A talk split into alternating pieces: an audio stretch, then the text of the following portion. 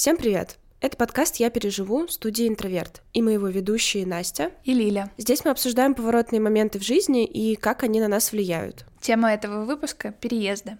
Как подготовиться к переезду, что мы чувствуем во время адаптации и подготовки, и какие могут быть последствия для нашего психического здоровья. Сегодня мы обсуждаем эту тему вместе с Анной Эпельман, практикующим психологом и магистром психологии, а также послушаем историю нашего гостя.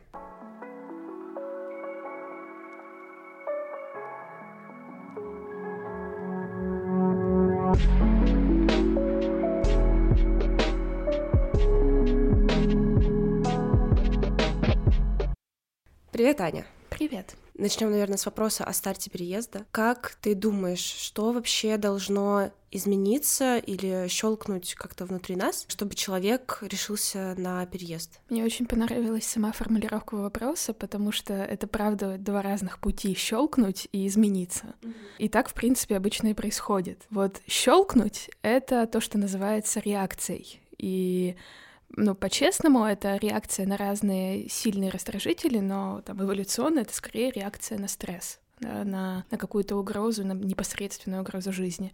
И тогда щелкнуть в том смысле, что это такая реакция, которая классически называется там «бей, беги, замри».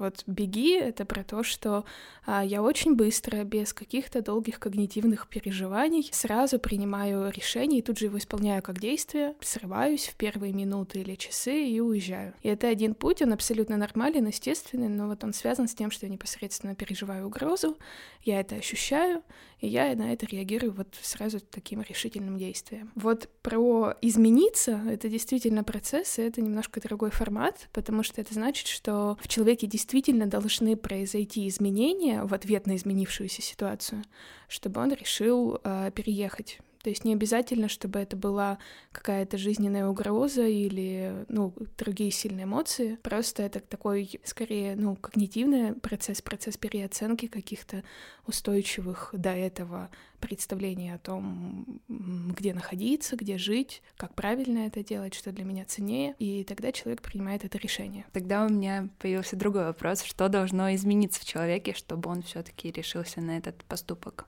Вот чтобы произошел вот этот второй путь, надо, чтобы произошла переоценка иерархии ценностей. То есть у нас ценности, они довольно устойчивые, и они сложно двигаются. Для меня ценно там жить, находиться, где я живу по каким-то причинам, и просто так переехать в этом для меня должна быть сформирована какая-то ценность. Вот по идее ее в повседневной жизни у человека нет, иначе бы мы мотались туда-сюда каждый, там, каждый день, каждый год. Поэтому внутри должен запуститься такой процесс не откуда я хочу уехать, а куда я хочу приехать. И в размышлениях о том, куда я хочу, эта ценность должна начать формироваться, и в какой-то момент, это то, что называется буквально кризисом личности, происходит такой кризис, когда моя ценность находиться там — куда я хочу, она выше, чем там, где я хочу оставаться. И вот тогда уже происходит этот переезд именно не от чего-то, а куда-то, к чему-то. Если рассматривать уже сам процесс переезда, в какой-то долгосрочной там, или, наоборот, краткосрочной перспективе, что меняется у человека в сознании, что в нас меняется. Если говорить про краткосрочные изменения, то в момент самого переезда это, конечно, очень сильная мобилизация, и там в сознании, ну, какие-то базовые структуры, они не меняются, у человека не возникают а, пока что новые представления о себе или о мире, он живет старыми, его а, адаптация к жизни примерно такая же, просто в этот момент он мобилизирован. Вот в более долгосрочной перспективе считается, что это после трех месяцев, после шести или после года, вот есть разные концепции, но где-то точно после года у человека должно, а, ну не должно, а действительно при нормальной адаптации происходит изменение такого фокуса, фокуса внимания, фок, взгляд на мир, то есть он себя уже определяет как я человек, живущий в этом месте. И я человек, у которого поменялся социальный статус. Я человек, который, может быть, уже говорит на другом языке. Вот это субъективное переживание того, что я другой, оно уже наступает вот где-то год около года. Если даже не за год, то, по крайней мере, у человека должно быть ощущение, что он двигается по этим стадиям. Он проходит эту мобилизацию, потом он долго по-разному адаптируется, про что тоже можно поговорить. Потом он такой заходит в стадию либо принятия, либо апатии, что тоже нормально.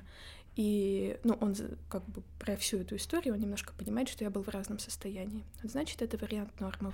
Какие факторы для нас могут служить замедлителями процесса адаптации или наоборот теми факторами, которые ускоряют процесс адаптации? Mm-hmm. А, вот это очень интересно, потому что никто не знает точно.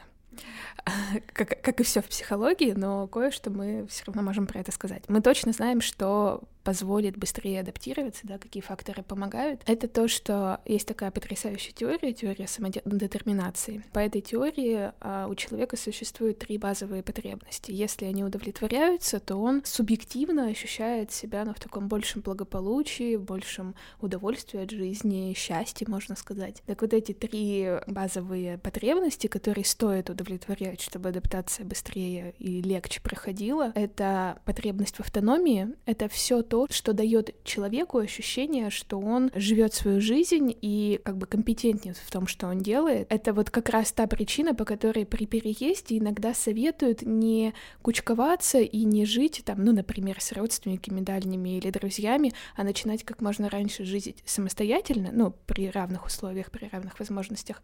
Потому что если человек сам начинает со всем справляться, что-то делать, решать бюрократические вопросы или привыкать к новому городу, там, выстраивать маршрут, продукты. Каждое такое действие, оно как бы пугает, но выполняя его, можно каждый раз чувствовать, что это все более и более автономен, и это продвигает. А можно mm-hmm. сразу вот к этому mm-hmm. пункту тогда вопрос? А, не создается ли в такой ситуации ощущение какого-то выгорания и какого-то одиночества?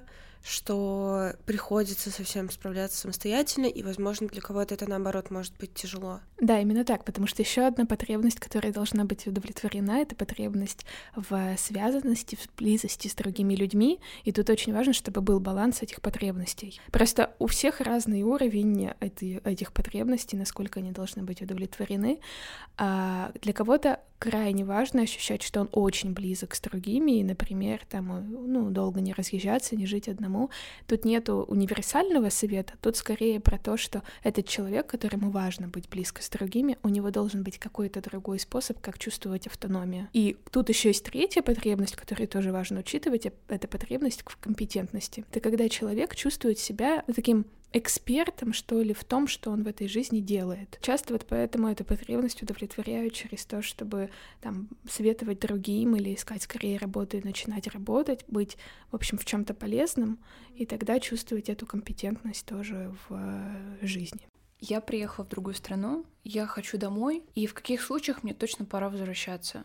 При прочих равных, если это не история с каким-то бегом mm-hmm. от какой-то критической ситуации. Mm-hmm. Я просто как бы переехала за лучшей жизнью, mm-hmm. чтобы свои цели закрывать э, на каком-то более высоком уровне.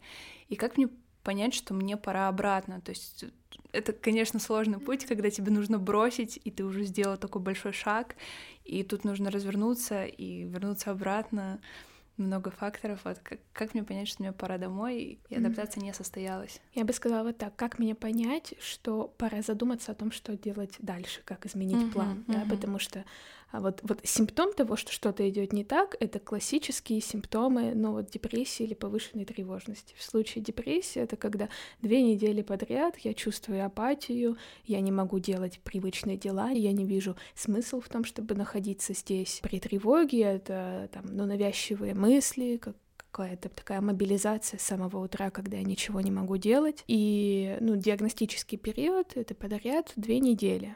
Тут сразу хочется сказать, что хорошо бы при всех этих переездах и стрессовых ситуациях иметь психологическую поддержку, хотя бы чтобы психолог мог сказать, что ой-ой-ой, кажется, с тобой что-то не так.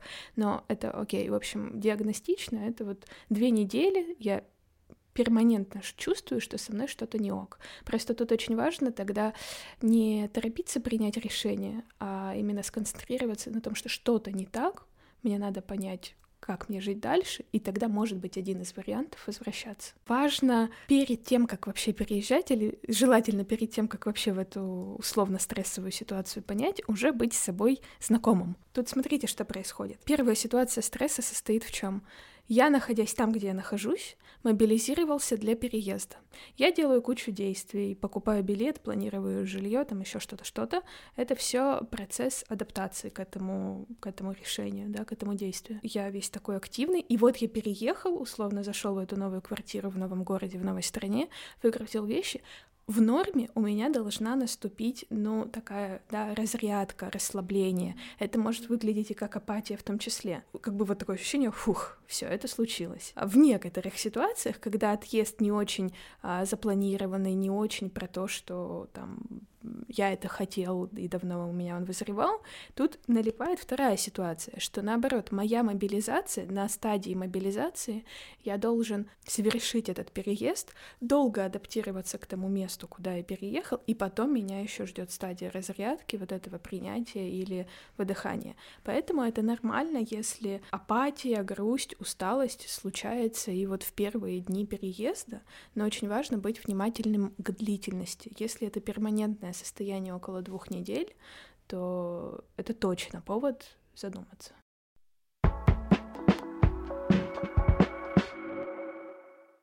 Да, мы обсудили последствия такие краткосрочные в моменте, когда там ты переезжаешь и какие-то процессы адаптации.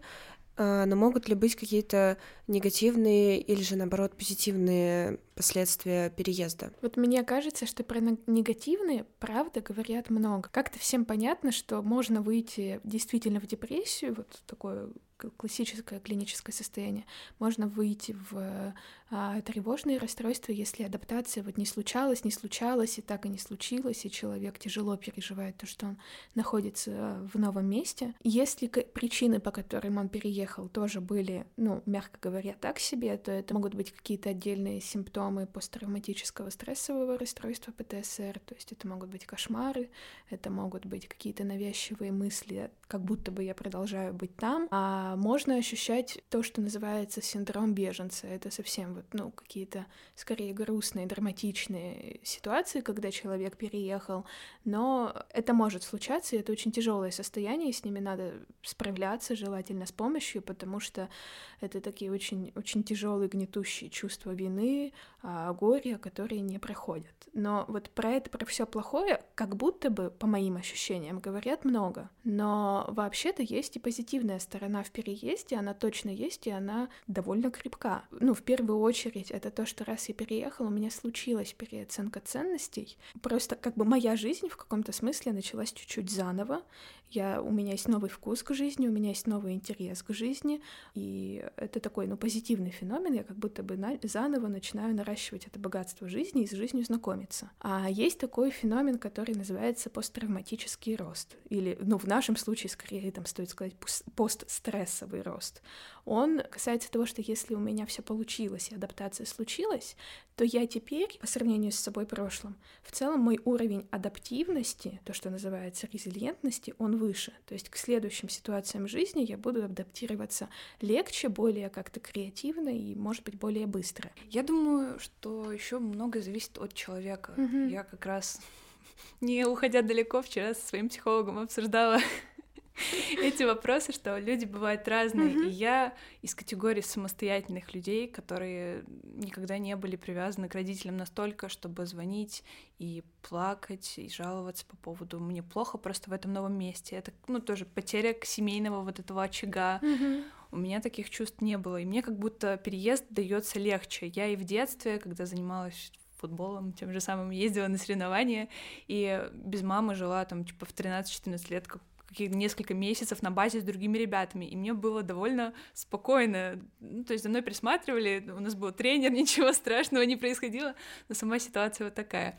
И Конечно, если человек, э, ему труднее, я думаю, что вот эта вот тоска по дому, а в особенности тоска по тому, что ты не можешь долгое время просто уехать домой. И когда ты смотришь на своих одногруппников, которые там каждую неделю катаются домой в соседний город, mm-hmm. опять-таки, а ты такой, мне еще как бы до лета подождать нужно, потому что мне нужно мобилизироваться, как-то собраться там, экономически силами, чемодан mm-hmm. собрать и уехать, это другое дело. Вот. Э, персонально для меня это не... Ну, то есть прошло хорошо. Я как будто знала, куда я еду, еду за чем-то хорошим новым. Не знала, зачем именно, но как будто вероятность встретить что-то хорошее была выше, чем в том месте, где я находилась до этого. Вот, и это вот отличная да... как раз мотивация, потому что как раз ты описываешь то, что я ехала ниоткуда, mm-hmm. не мне там ужасно плохо, и поэтому mm-hmm. я хочу вырваться. Может, это и был компонент, но вот эта вот история про то, что куда я еду, там я надеюсь, что мне будет хорошо. Mm-hmm. Когда цель куда, она крайне важна для адекватной здоровой адаптации. Мне кажется, сейчас э, хороший момент, чтобы послушать историю Саши. Привет, меня зовут Саша, мне 25 лет, я из Санкт-Петербурга. У меня в жизни два больших крупных переезда. Первый в Прагу, в Чехию, второй сейчас в Тбилиси. Это каждый раз довольно тяжело, Весь процесс релокации в Прагу занял у меня почти год. Я переезжала как э, жена айтишника.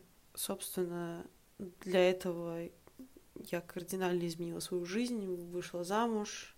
Это было... Я помню, что когда я уезжала, у меня было очень много страхов и сомнений, хотя я много раз была до этого в Праге, что мне будет хорошо и комфортно жить. Но меня все окружающие, в общем, я сама убеждали себя в том, что это новый опыт интересный, это какая-то такая особенная штука, которая бывает не со всеми, не всегда.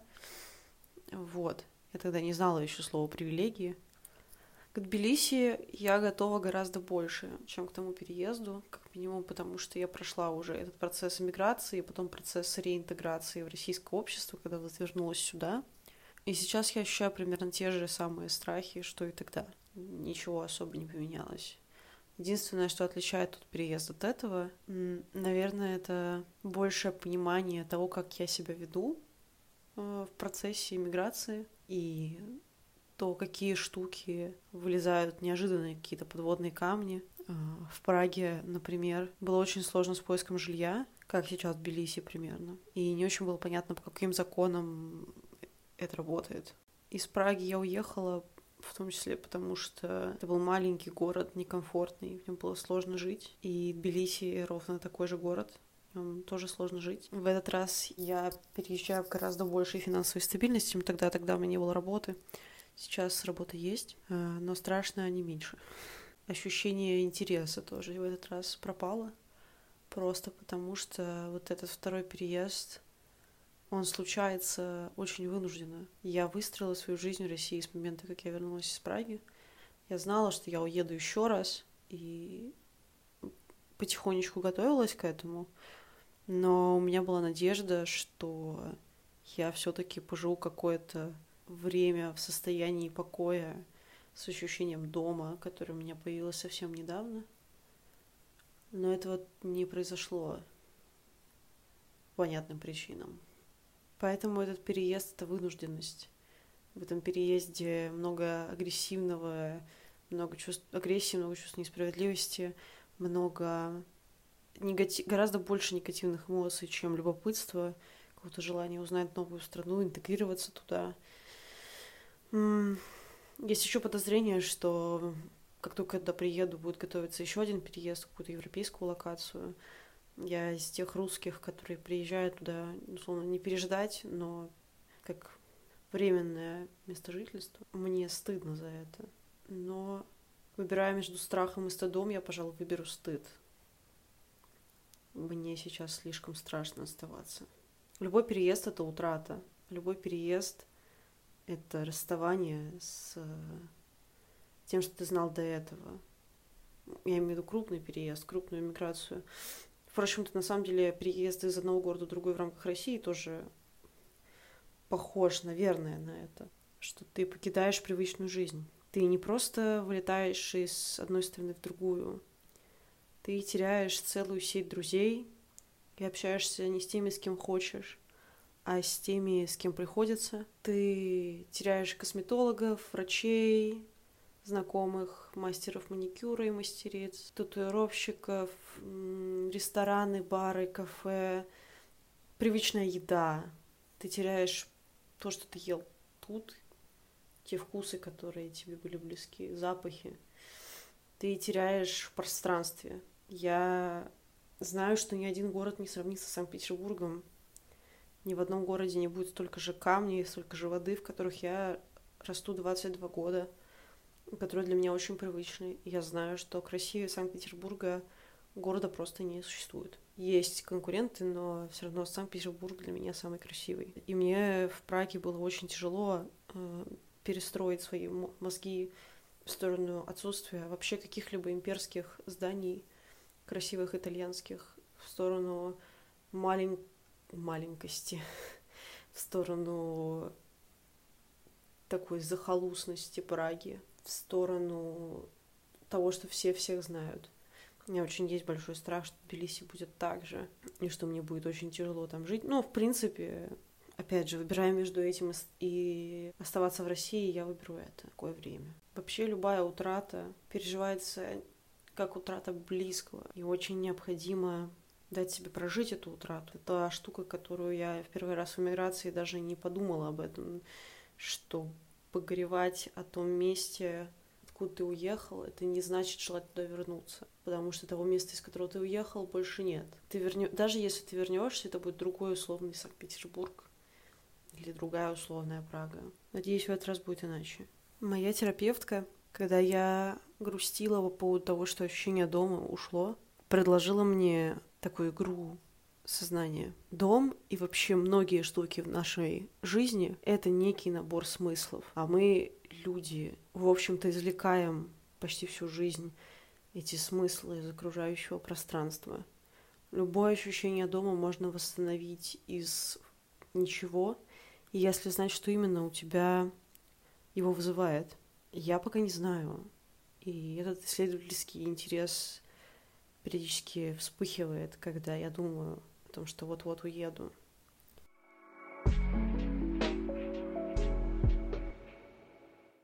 С моей точки зрения, я могу сказать, что Саша говорит очень такие точные, правильные вещи про то, с чем человек на самом деле сталкивается при переезде. Похоже, мотивация переезда в двух случаях была разной. То есть, с одной стороны, Саша говорит, что она первый раз переезжала там вместе с партнером. Это немножко другая история, потому что там очень важно, ну, какой смысл у каждого из и какой смысл в целом у пары. Терапевтически, профессионально мне очень понравилось то, насколько она, ну, честно и глубоко говорит про утрату, потому что э, это реально процесс, который, э, который нормален при таком серьезном шаге, как переезд, и если горевать и позволять себе горевать, то это впоследствии убережет человека от э, ну, вот, посттравматических разных проблем, в том числе и в целом от ПТСР. Горевать — это супер нормально, очень важно успеть это сделать, пока ты находишься вот, ну, там, где ты есть. За этим всем стояли ценности, которые сейчас субъективно находятся под угрозой, да, а, но она абсолютно права в том, что ценности, как и смысл, это вещи, которые вот это мы точно можем забрать с собой. То есть куда бы мы ни переехали, наши ценности уходят с нами, и это супер плюс. Можно отгоревать то, как на этом месте я удовлетворял эти ценности, да, какие потребности тут я закрывал. И так не будет больше, это правда. Но ценности и смыслы уезжают со мной, и поэтому в любом новом месте я адаптируюсь, посажу эти ростки этих ценностей, и они снова вырастут. Можно просто идти в это исследование, что я оплакиваю, когда я оплакиваю мой привычный уклад жизни, и если назвать себе это, то а, будет понятно, что я забираю. То есть в психологии есть такая классная метафора, когда я с чем-то прощаюсь, а горюю, да, проживаю эту утрату, чему при этом я говорю «здравствуй». Вот, и это очень важно для себя определить. Мне очень понравилось, как Саша сказала по поводу того, что прежнего места уже не будет. И даже если ты захочешь вернуться, первоначальной точки нет, угу, точки да. отчета нет. И эта точка отчета движется вместе с тобой. И вернувшись в тот же самый Петербург, а, по прошествии времени такого же чувства покоя и удовлетворенности уже не будет. Хорошо, давайте обсудим тогда, как же все-таки понять, что ты готов к этому переезду большому. Все опять же супер субъективно. И точно не пытаться померить себя каким-то простником, да, какими-то точными параметрами, по которым я пойму, я готов или нет. Это ну, необходимость опереться на собственные чувства и необходимость как-то прислушаться к себе и услышать этот ответ, когда он возникнет. Но процесс, как я могу готовиться, он, в принципе, есть. Ну, во-первых, пережила ли я все сильные чувства, которые у меня возникли в связи с тем, что у меня возникла эта мысль.